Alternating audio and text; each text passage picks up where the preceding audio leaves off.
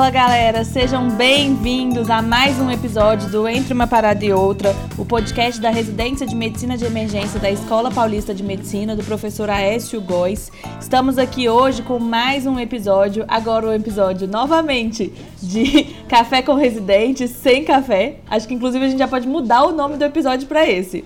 Estamos aqui hoje com a Naimi, nossa R3, última R3 que está participando. Antes da gente começar apresentações, Estou aqui novamente com meu co-host, João. E aí, Amanda, tudo bem? Tudo jóia. E com a Naizinha, que estamos aqui. E aí, Nai? Oi, Amandinha. Oi, João. Oi, pessoal que está me ouvindo. Tudo bem? É, sejam bem-vindos a mais um episódio. O Diego está de férias, Diego casou, está na lua de mel, não estará presente nos próximos episódios com a gente. Novamente fomos abandonados, estamos livres para fazer o que quisermos nesse episódio. Amanda doxing o Diego já. Diego, Diego é casou, eu não. O Diego casou, ele está em tal lugar. Todo mundo vai lá, pega ele. Ele não está aqui participando. É, aqui a gente é paparazzi também. Então, Nai, estamos aqui hoje com o último episódio dos R3 de é, Café com Residente, querendo saber um pouquinho sobre a sua história. Primeiro se apresente, fale de onde você veio, quantos anos você tem. Oi, gente. Bom, eu sou a Naimi, eu tenho 31 anos, sou aqui de São Paulo mesmo, mas me formei em Campinas, na Unicamp, no ano de 2019. É, tem que encerrar com chaves de ouro mesmo, então tem que ser comigo. o Sem Café com Residente. E estou muito feliz de estar aqui. Boa, boa. É, você formou em 2019, certo? Isso, no final. E como que foi a faculdade para você, assim, a, a, o negócio da emergência mesmo? Já tinha um pezinho? Como é que foi? Sempre tive um pezinho, mas na faculdade eu não tinha muita consciência disso. Assim, se hoje eu penso que me fez querer medicina desde o começo foi pronto-socorro, emergência. Mas durante a faculdade eu não percebia muito isso. Eu entrei na faculdade achando que eu ia ser cirurgiã, a louca da cirurgia, mas no terceiro ano eu já desencanei, vi que não era para mim, falei: "Ah, não vou pensar muito em especialidade, vou viver o que a faculdade tem para me oferecer e depois eu decido". Só que daí chega no quinto, sexto ano, você é meio que bombardeado, né? Tipo, o que, você vai fazer? O que, você vai fazer? O que você vai fazer? Lá a gente tem um pronto-socorro muito forte de todas as especialidades, de forma meio compacta, porque a medicina de emergência estava nascendo ali ainda também. Mas a gente tem um pronto-socorro de GO muito forte, um pronto-socorro de pediatria muito forte. No sexto ano, a gente tem um pronto-socorro de trauma e clínica muito forte também. Então era uma rotina, assim, aquele pronto-socorro raiz mesmo, de faixa de gás e a gente que tocava ali junto com os preceptores, obviamente.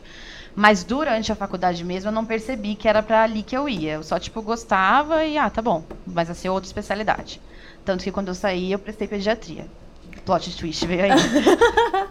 Vamos chegar nessa parte. Então, você formou em 2019 e você entrou na residência em 2021, certo? Certo. A turma de vocês dos R3 é uma turma que. de muita gente que formou e trabalhou depois, né? Acho que todos vocês, não teve ninguém que entrou direto da, da faculdade. Antes da gente entrar nessa parte, né, de em que momento chegou, é, como que foi esse período de recém-formado para você, né? De vou trabalhar e não vou fazer residência agora, vou trabalhar. Foi uma escolha ou foi assim, não passei e vou, vou trabalhar? Foi uma escolha. Eu já tinha muito na minha cabeça que eu ia que eu queria muito trabalhar pelo menos um ou no máximo dois anos aí depois que eu, que eu formasse. Porque assim, eu fiz quatro anos de cursinho, mais seis de faculdade, era tipo dez anos só nisso. Eu queria tipo ir para o mundo e trabalhar. Mas eu acabei prestando prova, porque, ah, se eu passar, pelo menos já começo a residência logo e vamos aí. Não passei, o que eu chamo de livramento hoje em dia. Você prestou pra quê? Eu prestei pediatria. É...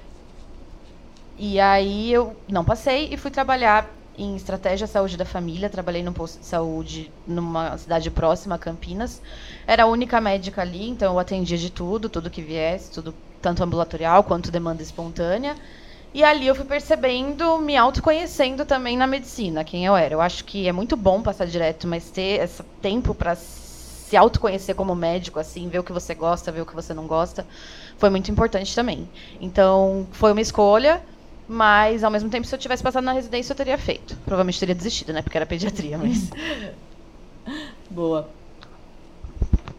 Então, você fez lá na Unicamp, né? A Unicamp é bastante conhecida também da parte de, de emergência. Eles começaram em, em 17, acho, lá, da, o pessoal da emergência.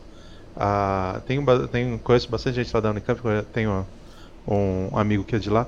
E vocês tiveram bastante contato, então.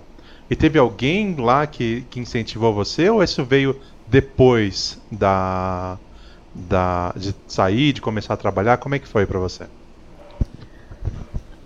Tinham muitos médicos ali que me inspiravam como médicos. Coincidentemente, eram os médicos que estavam ali no pronto-socorro e na sala de emergência. E depois que eu fui me dar conta disso. Então, enquanto eu estava vivendo aquilo, não teve ninguém que me inspirou a fazer medicina de emergência, porque isso era uma coisa que nem passava pela minha cabeça. Mas existem alguns professores, principalmente dois deles, Lula, Marcelo, é, professores da disciplina de emergências clínicas, mesmo que a gente tinha no sexto ano, que me inspiravam como médica. Hoje eu vejo que me inspiram dentro da medicina de emergência também, mas na época era mais de forma geral, assim, ninguém em específico me incentivou necessariamente na especialidade. Entendi. E beleza. Fui para a ESF, prestei pediatria. Em que momento entrou a emergência na sua vida? Com um mês trabalhando na estratégia saúde da família, atendendo criança, gestante, idoso, enfim, tudo, eu já vi que pediatria eu não queria, assim, porque o arroz com feijão daquilo eu não gostava e não tolerava, assim. Eu acho que em todas as especialidades tem algo que a gente não tolera muito, que a gente não gosta, mas a gente tolera porque a gente gosta da especialidade. Mas o que eu não gostava da pediatria, eu não tolerava para ter aquilo ali como carreira, né, a longo prazo.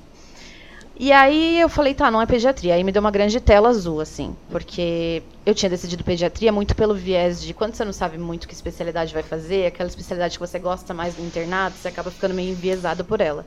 E eu amei pediatria, gosto muito até hoje. Então eu falei, pronto, é isso, fechou.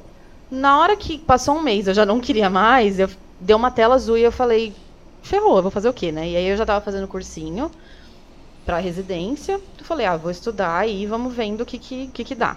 Chegou no meio do ano, eu já tava tipo. Eu gostava de muita coisa, um pouquinho de cada coisa, eu sabia muito bem o que eu não gostava, mas eu ainda não enxergava nenhuma especialidade na minha frente, assim. E aí eu comecei a pensar, tá, o que, que, que tá me faltando aqui? Por que, que eu não gosto tanto de estar no posto de saúde? Era porque eu sentia muita falta de hospital, sentia muita falta de estar ali no hospital, de estar ali no pronto-socorro, daquele ambiente, assim, não sei explicar, né? É, gostava muito de todas as especialidades, não queria cuidar de uma população específica. Sentia muita falta de paciente mais grave, de paciente instável, e eu queria saber como atender um paciente assim. E a melhor forma de saber, pelo menos na minha opinião, é a residência médica, né? É, e aí meio que deu um clique assim, tipo, ah, medicina de emergência, eu gosto de tudo um pouco. Eu quero estar dentro do hospital, cuidando de paciente no pronto-socorro, medicina de emergência. Mas, como eu nunca tinha pensado em fazer medicina de emergência, eu ainda tinha, tipo, ai, ah, vou ver de plantão, sabe? Aquela ideia. Hoje eu, tipo, não vejo a hora de ver de plantão, mas uhum. na época eu pensava assim. É, aí eu fui meio que por conta mesmo, estudar um pouco, saber um pouco mais da especialidade. E, e aí eu decidi prestar acabei prestando aqui e lá em Campinas, mas lá em Campinas eu acho que eu prestei medicina intensiva. São especialidades muito diferentes, mas nesse contexto de estar dentro do hospital, com qualquer tipo de paciente, para mim fez sentido na época prestar. Mas aqui em São Paulo, eu até queria voltar para São Paulo, então aqui em São Paulo eu prestei só emergência. Perto de, de fazer as inscrições, eu falei com o Niltinho, nosso R+, perguntei como era aqui na Unifesp e tal. Aí ele foi bem honesto, mas me incentivou e aí eu prestei aqui e vim parar aqui hoje, né? É interessante, você trouxe vários pontos que a gente discutiu algumas vezes. Ó, a questão do. Tem umas coisas em outras especialidades que eu não suporto, eu não consigo fazer, que é um ponto que a Amanda trouxe bem na, na discussão que a gente teve com o Diego, da, da se Platão fosse emergencista. E também a questão do ornitorrinco emergencista. Eu gosto um pouquinho de cada coisa, mas né, não gosto da, da diária dessa, dessas especialidades. Tá? Bem interessante a, o lado que você coloca. E uma vez você passou, conversou com o pessoal, esse é um jeito muito legal também. Quem tiver dúvida, se precisar souber, não está na dúvida, não sabe o que, que, é, conversar com quem, com os residentes, com quem já está, conversar com os nossos residentes mesmo na, no, no Instagram, essas coisas, ajuda muito. E você falou da, da, da UTI, né, da medicina intensiva, que é uh, o cuidar desse paciente crítico também é próximo, apesar de a gente ser longe deles de uma forma de especialidade, é um, é são especialidades muito próximas, né? É uma tríade, na real, né? É tanto a ESF, quanto a emergência, quanto a UTI. Elas são o mesmo paciente em contextos totalmente diferentes, que vão precisar de médicos muito bons para atender, mas a, o foco de cada um é muito diferente, né? Sim. Então, realmente, para quem não tem muito lúcido na cabeça as coisas que não tolera, às vezes você fica na dúvida mesmo, tá? Mas o que, que eu quero? Será que é emergência mesmo ou será que é intensiva? Será que eu quero ESF ou não? E saber entender em que contexto que esse paciente vai se inserir dentro daquela especialidade é essencial para você não se frustrar com a escolha que você fez. Sim. É uma coisa interessante, até no começo do ano, um pouco mais para o começo do ano, né? A, a ONU soltou um, um, um, dos decretos deles colocando tudo, tudo dentro da, do mesmo contínuo né, desse paciente. A medicina de emergência, a cirurgia e a, e a intensiva como parte dessa questão. E como foi para você essa vivência na emergência? Você rodou por essas áreas? Como foi avaliar isso para você na, na residência? Ai, pergunta difícil. É...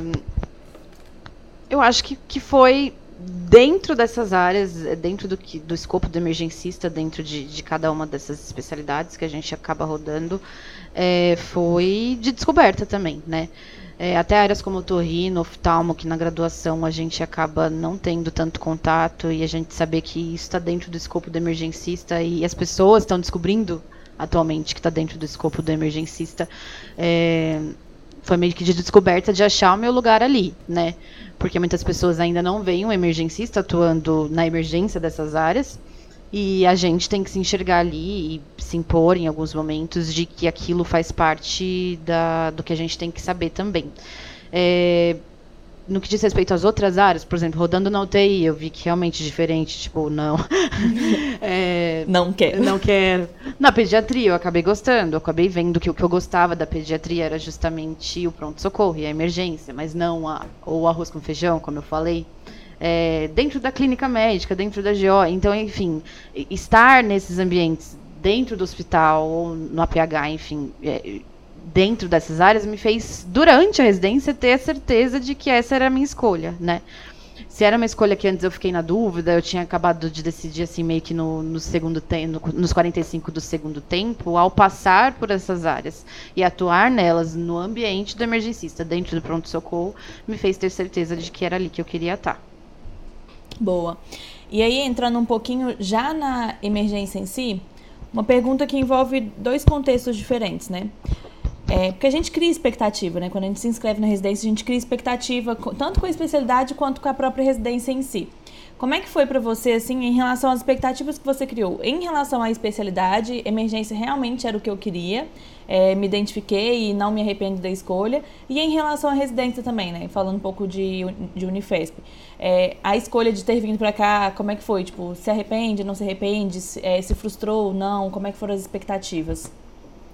A resposta é meio um sim e um não. Apesar de eu ter de eu ser muito assim realista e ter vindo preparada para tipo, não vai ser bom, é residência, ninguém acha fácil, não vai ser fácil. Quando você passa pelos momentos não fáceis, é, não tem preparação que te prepare para isso, para as frustrações, enfim, para o dia a dia, quando é mais difícil. Mas ao mesmo tempo aqui eu tive muitas surpresas boas também. Então, às vezes você vem pre preparado para um clima meio hostil, assim, né? Tipo, ai, ah, tem residência que, que a gente sabe que, que o clima é pesado. E aqui, muito pelo contrário, assim, dá pra contar. Sempre tem alguém que destoa, né? Mas dá pra contar nos dedos, assim, os momentos em que, nossa, houve alguma hostilidade, alguma coisa. Você, ao mesmo tempo, conhece residentes de várias especialidades, de vários lugares do país que vem fazer residência aqui. E é um pessoal super gente fina, inteligente, que está interessado em fazer boa medicina. Então, isso é muito inspirador, assim. Você fica até constrangido com a inteligência das uhum. pessoas, às vezes. Então, isso é muito bom, faz você querer ser melhor. Então, isso foi algo que superou as minhas expectativas. E as frustrações não vieram muito em relação à especialidade, vieram um pouco em relação ao regime chamado residência médica, né? Que a gente sabe que não é fácil, dependendo do estágio, dependendo de, car de carga horária. Cada mês está num lugar diferente. Então tiveram momentos meio solitários, momentos meio difíceis de estar tá ali e questionar a escolha, mas não a escolha da especialidade, a escolha de querer fazer residência médica. Porque você vê aí a sua vida passando e você passando 12 horas do seu dia no hospital. Quando você está vivendo isso, é meio difícil às vezes você vê lá na frente de que aquilo vai valer a pena, de que aquilo vai acabar e que é só uma fase. Então, acho que a frustração principal e, entre aspas, o arrependimento vem nesses momentos de, ai, será que eu não podia estar vendendo minha arte na praia, fazendo outra coisa? Né? Muito em relação a isso, e não em relação à especialidade. Boa. E falando em residência em si, né? Qual o ano mais difícil para você? Porque as pessoas, quando elas querem saber, né? Assim, o R1 é muito difícil, o R3 é mais difícil, tem, dependendo do lugar, o R1 é muito mais tranquilo do que o R3. Como é que foi para você viver a residência em si? Tipo, tudo ela. E quais foram suas válvulas de escape também, né? Que a gente fala sempre sobre burnout, a gente sempre pergunta para todo mundo que vem aqui quais eram as válvulas de escape dele, porque é interessante a gente saber os mecanismos que todo mundo acha de compensação. Então, como é que foi esse período para você de residência, falando você como pessoa? Bom, acho que o ano mais difícil foi o R1. É... E o R2 também foi muito difícil, mas por questões mais pessoais do que da residência. Então, o R1, porque você chega, você já, tá, já, você já quer estar tá lá na sala de emergência fazendo e aprendendo, e aí você é submerso em funças e burocracias institucionais que você não quer fazer e você é obrigado, você, a partir do momento que você se propôs, né? É, então isso foi muito chato e foi meio solitário, como eu falei, é, porque a cada mês você está num estágio diferente, com pessoas diferentes, tendo que, que se enturmar ali, aprender a seguir as rotinas daquele lugar onde você está todo mês. Então isso acaba sendo bastante cansativo emocionalmente e até fisicamente, dependendo do estágio. É, então acho que o R1 disparado foi o pior, assim. Teve momentos que eu tava tipo, meu Deus, só quero que o R1 acabe. E junto a isso, como eu criei muita expectativa para o meu R2, tipo, o R2 vai ser muito melhor que o R1. E aí a vida veio e me deu muitos plot twists no ano passado. Muitas rasteiras. Muitas rasteiras, literalmente. É, aí foi. literalmente. Literalmente, porque eu quebrei o pé, enfim, gente, isso é só o cereja do bolo. Mas, é, por conta disso, o R2 foi pior em alguns sentidos. No sentido de esgotamento emocional. Eu acho que quando você está tá vivendo a residência ali, aquilo ali é 80% do seu dia, da sua vida e do que você se dedica. Geralmente acontece um problema pessoal, um problema familiar, enfim, e você tem que se dividir entre isso.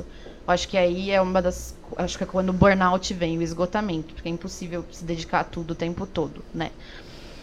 Graças a Deus, assim, eu faço terapia e tratamento, medicada sou ótima, é, desde antes da faculdade. Então, eu ainda bem tenho uma maturidade em identificar quando eu não estou bem, assim, quando está demais. Tive apoio do pessoal aqui da residência ano passado, consegui tirar férias, meio que focar um pouco, dar uma parada para poder continuar. Mas depois que passa daquela ressaca moral, assim, e que eu fui me recuperar no começo desse ano. Então o R3 está sendo muito mais leve, muito mais tranquilo, está sendo tipo o melhor ano assim, que eu estou muito mais solta assim na vida e na residência.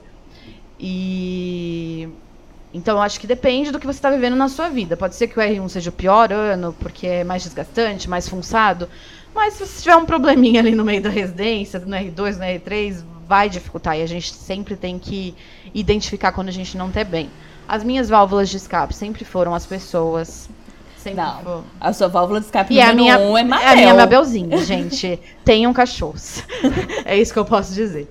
Né? É, então, a minha cachorra, a minha família, os meus amigos, Aquele clichêzão do exercício físico e se alimentar bem é muito verdade, porque se você não tá bem, não dá para cuidar das pessoas. E eu acho que identificar quando você não tá bem. Tipo, ano passado eu cheguei um dia no estágio e falei, eu não tô bem, não posso continuar aqui.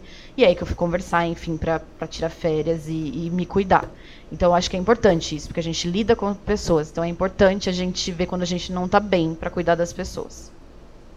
Cara, muito legal realmente você é uma pessoa muito madura emocionalmente, assim. A gente consegue perceber até conversar com você. E é muito importante você saber identificar os momentos que você não tá bem, né? Acho que isso é o mais importante, principalmente na residência, porque senão a gente entra naquele ciclo que a gente falou num episódio do Platão Emergencista, né?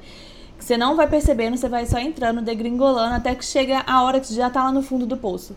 E sair do fundo do poço é muito mais difícil do que dar, é, deixar cavar um pouquinho, né? Então, isso é muito importante. Terapia ser terapeutizada totalmente, né? E uma medicada, medicada. Med- medicada são ótimas. Mas uma pergunta importante, como é que você sai do R3, assim? Como é que você se vê agora emergencista?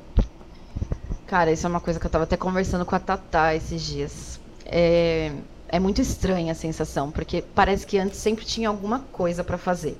Então, quando você está no cursinho, tem que passar no vestibular. Quando você está na faculdade, tem que se formar. Quando você se forma, tem que passar na residência. E agora, tipo, acabou a residência. Então, tô uma grande tela azul, assim, também.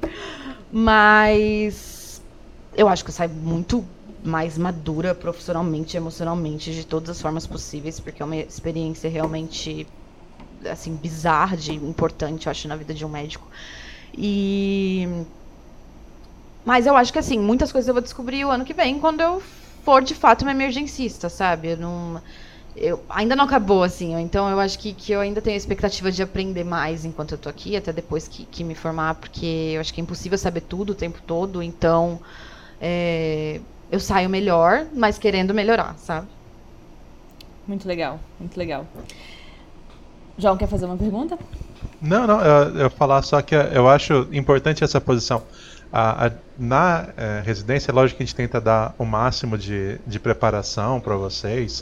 Vocês saiam daqui o melhor preparado possível para ser os melhores emergências que vocês puderem ser. A, mas sempre com a perspectiva de que em três anos, em 36 meses, não dá para ver tudo o que é ser um emergencista, né? Não é uma coisa que você aprende meia dúzia de final de semana, não é uma coisa que você aprende em três anos. Uma coisa de vários anos para aprender. Mas se vocês saem daqui com, se vocês saírem daqui com essa perspectiva que você está mostrando, de tipo, eu tenho coisa para aprender e eu quero aprender, eu vou atrás, eu acho que é uma missão cumprida já da, da dessa parte, que tem muita coisa para aprender e tem que continuar correndo atrás mesmo. Agora vamos para a parte principal. Quais os planos agora, Naimi? Sobreviver. é, eu acho que o meu plano é basicamente trabalhar e viver de plantão mesmo. É, eu sou uma pessoa 90% área da assistência, assim. Então, eu quero trabalhar, eu quero. Da mesma forma que eu tive que me conhecer como médico, agora eu quero me conhecer como emergencista. Então, ver o que eu gosto, ver o que eu não gosto, ver onde eu me sinto bem trabalhando, onde não, onde cabe, onde não cabe.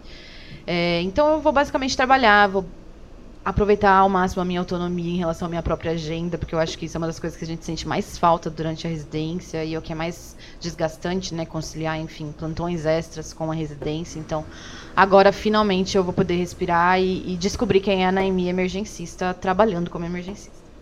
Boa, muito boa. E você é 90% assistência, mas dentro dessa assistência tem alguma área que te chama mais atenção? Por exemplo, APH, intra, Uh, até na área de gestão mesmo dentro lá, até na área de ensino, alguma coisa te chama mais atenção? É, a PH é uma área que eu gosto bastante, nunca trabalhei com ela, então é algo que eu quero ver se eu exploro o ano que vem. E eu gosto muito da parte de emergência clínica, assim, gosto de trauma também, mas eu gosto mais de trauma no contexto do APH. Dentro do hospital eu gosto mais da parte clínica, então gosto de atender criança também, mas é, a parte clínica do adulto, assim, dentro da sala de emergência, é, é o que eu gosto mais, né? Quero continuar trabalhando no SUS também, investir nisso. E então acho que é isso. Dentro da, da assistência, o que eu gosto mais é isso. É, quer falar mais alguma coisa? Deixar um recadinho para quem quer entrar na área de emergência, para quem vai tentar paulista, quer dar um recado, uma dica, qualquer coisa. Eu acho que o recado que eu tenho é que medicina não é um bico, então se você quer medicina de emergência não é um bico, então se você quer trabalhar com isso, se capacite. O padrão ouro para se capacitar é a residência médica, então invista nisso, vai fazer muita diferença na, na sua vida, na vida dos seus pacientes. É, eu acho que a residência aqui da Escola Paulista, falando em específico, está cada vez melhor, graças a vocês, de verdade. Eu acho que a, a minha a minha turma foi melhor do que a anterior e eu acho que as turmas seguintes vão ser ainda melhores do que a minha. Assim, a gente já vê isso nos novos residentes e, e na dedicação de vocês. Então, super vale a pena, com toda certeza. E é isso. Invistam, invistam em vocês, invistam em fazer coisas além da medicina também, na saúde mental, que, que isso torna a gente médicos melhores e, consequentemente, emergencistas melhores. Façam emergência. Acho que a Nay falou tudo que a gente precisava, né?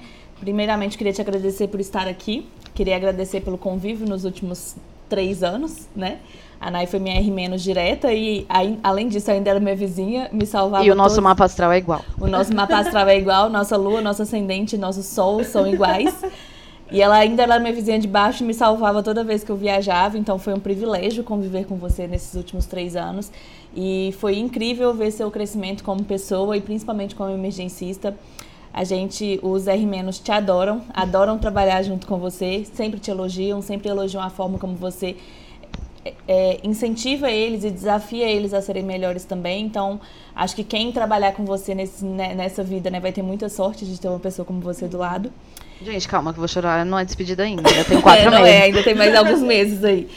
É, mas te desejar toda sorte do mundo nessa nova trajetória, que você seja muito feliz. Não, o privilégio é todo meu, Amandinha, João, enfim, todo mundo que tá ouvindo, os R+, os R-, os R iguais, assim, eu acho que de longe vocês são os, o que eu mais vou sentir falta da residência. E eu vou sempre estar tá aqui, vocês sabem onde me encontrar, tá bom? Obrigada. É isso. Quer falar mais alguma coisa, João? Então é isso, galera. Esse foi mais um episódio do Entre uma Parada e Outra, o podcast da Residência de Medicina de Emergência da Escola Paulista de Medicina da Escola Paulista de Medicina, do professor Aécio Góes. Encerramos aqui o último episódio dos nossos R3 do Café com Residente. Esperamos vocês nos próximos episódios aí. Vamos dar uma reformulada no podcast nos próximos episódios, então aguardem que vem muita surpresa por aí. É isso, galera. Beijo, Nai. Beijo, João. Beijo. Até o próximo.